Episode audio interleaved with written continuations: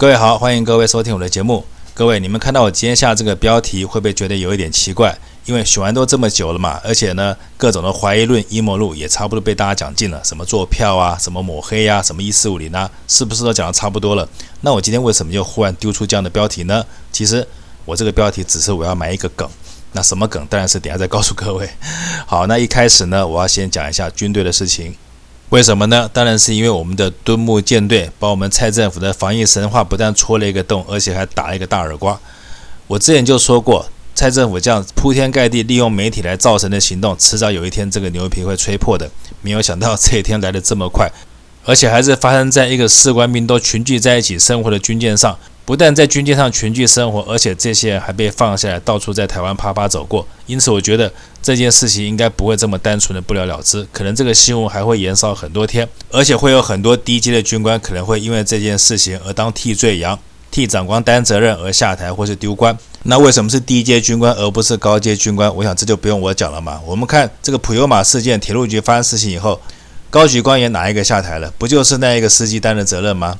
好，那这件事情就不谈了。今天我要聊聊军队的事情，就是因为在台湾，我们那个年代的男生每个人都至少要当两年的兵，不像现在有当四个月、三个月。所以说，今天我就想借都木舰队这个事情，我想要聊一聊台湾的军队到底能不能打仗。自从蒋介石来台湾以后，台湾的军队历经了六任领导人的训练，那我算是第二代领导人，就是蒋经国还在世的时候，由刚过世的前参谋总长郝柏村所训练出来的军队。但是呢，台湾的军队能不能打仗呢？以我自己当兵的经验，我可以很负责任的告诉各位，不要说现在的军队了，就算当时如郝柏村这么治军森严的人训练出来的军队，我觉得他都没有办法跟大陆一较长短。纵使那时候大陆的军队以及武器装备都比较落后，而台湾的军队是美军配备。装备精良，而且有美国人撑腰。可是，就算如此，我相信只要战争一开始，台湾应该非常快就会被中国大陆拿下。那我相信我这种说法一定是现在社会上一般主流的说法，对不对？可是呢，我今天有另外一个思路。我觉得台湾未必不能取胜，但是要有方法。什么方法呢？有两个方法，一个就是你要编一个很大的故事来骗他；第二个，你就是要给他一个很大的动力。我们先说当兵是什么样的一个工作？当兵是不是就是叫人家去死的工作？那人家活得好好的，人家为什么要为你去死呢？而且苟且偷生不是人类的通性吗？生物的本能都是趋吉避凶嘛。所以你叫人家去死，而对方同意，我觉得只有两个可能，就是我刚刚说的两个原因，一个就是给他一个很大的动力，一个就是努力去骗他。这两个理由是什么意思啊？我们先从历史上来看，我今天就来跟大家大概讲一下东西方有关于战争的两个事件，一个就是秦始皇为什么可以灭六国，另外一个就是在西方发生的叫做特洛伊战争。那我们就先从战国时代，为什么秦国本来是一个弱小的国家，可是自从商鞅变法了以后，秦朝就一跃变成一个强大的国家，到最后灭了其他的六国以后，成为中国历史上第一个统一的大帝国。商鞅到底做了什么，让秦国本来由一个弱小的国家而一跃变成一个军事强国？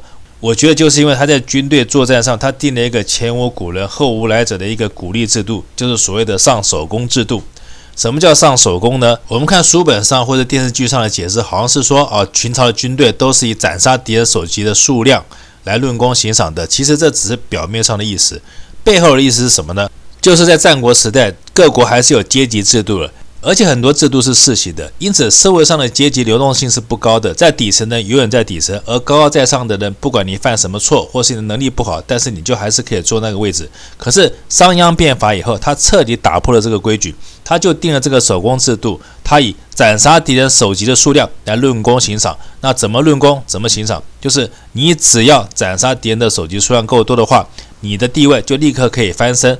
不但可以翻身，你甚至还可以取代那个贵族的位置。假如那个贵族他在作战的时候没有你努力的话，你就可以取而代之。因此，在这么强大驱动力下，秦国的军队才会变成六国人民口中所谓的虎狼之师，并且在很短的时间内就打败了六国，一统天下。因此，这个上首功的制度，这个重视斩杀敌人首级数目的这个论功行赏的方式，就是秦朝的军队跟其他六国不一样的地方。六国的军队还是沿袭旧制度，打赢了是贵族的功劳，打输了是底层居民的责任。因此，六国的军队在战力及作战的积极性远远不如秦国。因此，我刚为什么要说台湾的军队未必不能打赢大陆？这就是我说的第一个原因。你要让台湾的军队能够打赢大陆的话，我觉得蔡英文政府你就要学秦朝的商鞅，你要给台湾的这些台独分子，你要给他一个很大动力啊，甚至于。不要是台独分子，他是只要努力杀敌，你就要给他一个很高的论功行赏的一个机会，他才会帮你杀敌呀。什么样的论功行赏机会呢？我给你们建议了，第一个就是只要你能够斩杀解放军的数字多少，你就让他当参谋总长或当军长或当行政院长，甚至于当总统。只要你这个制度下去，台湾的这些台独分子一定个个都可以勇猛杀敌。变成台湾的虎狼之师，要不然就凭你们一句话说什么顾主权、爱台湾，这些台独分子他怎么会为你杀敌呢？因为杀敌没有任何好处嘛。难不成他们牺牲生命跟解放军作战，他们的目的只是为了保护你们这些贪官污吏、你们这些假台独的身家性命财产，而不是为了自己的荣华富贵吗？你不信，你去抓个台独分子来看看，他们假如台独的话，他们是愿意牺牲生命，还是愿意荣华富贵？我觉得，就台面上这些人，这些什么网军。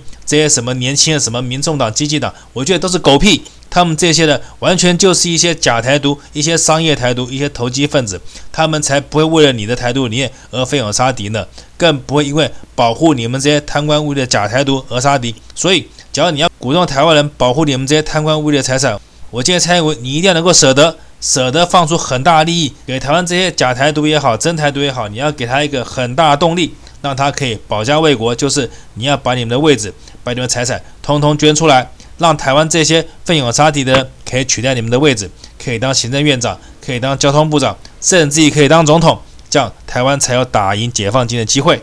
这也是我刚刚说我们要如何打赢解放军的两个原因之一。那另外一个原因呢，就是你必须编一个谎言来忽悠他，而且这个谎言一定要够大。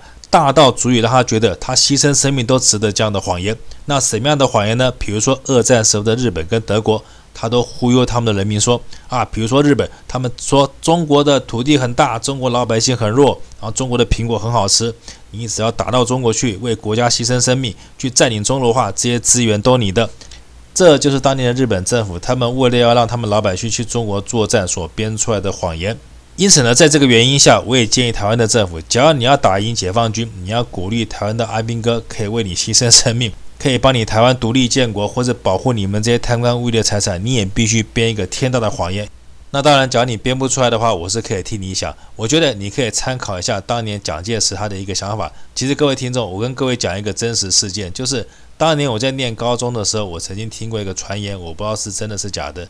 就是传言说，蒋介石要是反攻大陆的话，高中学历毕业以上的人都可以当一个县长。我不晓得各位听众中有没有人听过类似我说的这个传言。假如传言是真的话，我觉得蔡英文政府你就可以学习这个传言，因为当年我是真的信的。为什么信了呢？因为第一个，当年大学很难考，考大学很痛苦，所以我觉得要是能反攻大陆，我就可以当县长的话，我干嘛还要考大学啊？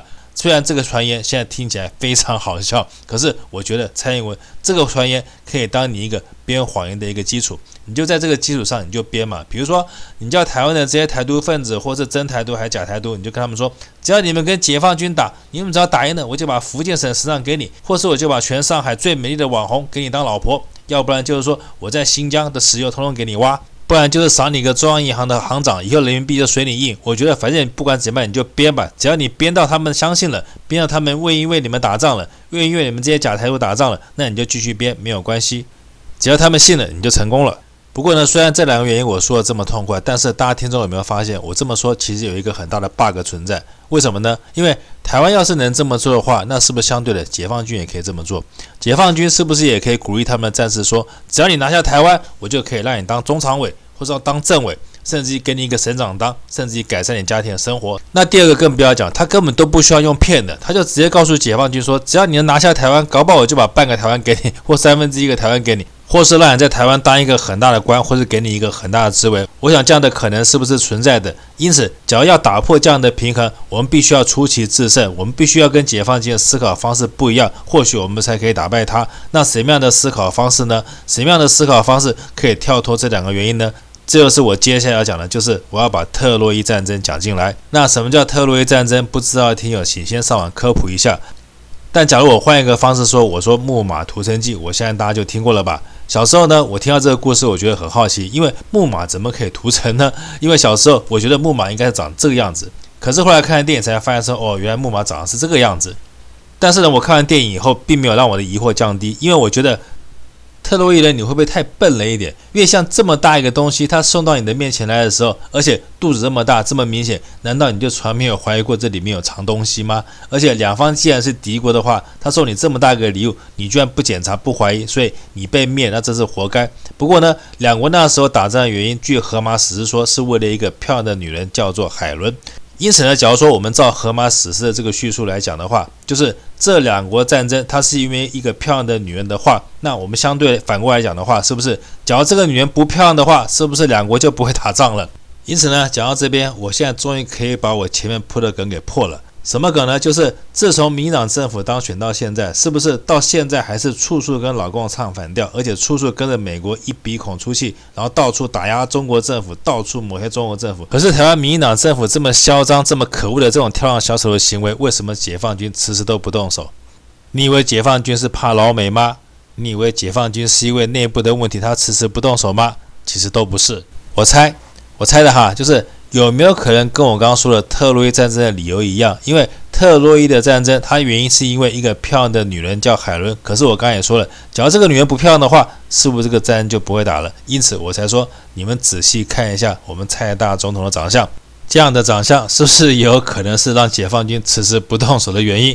也是台湾为什么会有八一七这么多白痴，他要选蔡英文当总统的原因吧。而且我觉得这些八一七的白痴，他们是不是读过太平天国的故事？因为太平天国当初在攻打清廷的时候，曾经跟洋人发生过战争。那洋人的枪炮很厉害，所以呢，洪秀全就想出了一个办法。他想出了一个非常绝的办法，什么办法呢？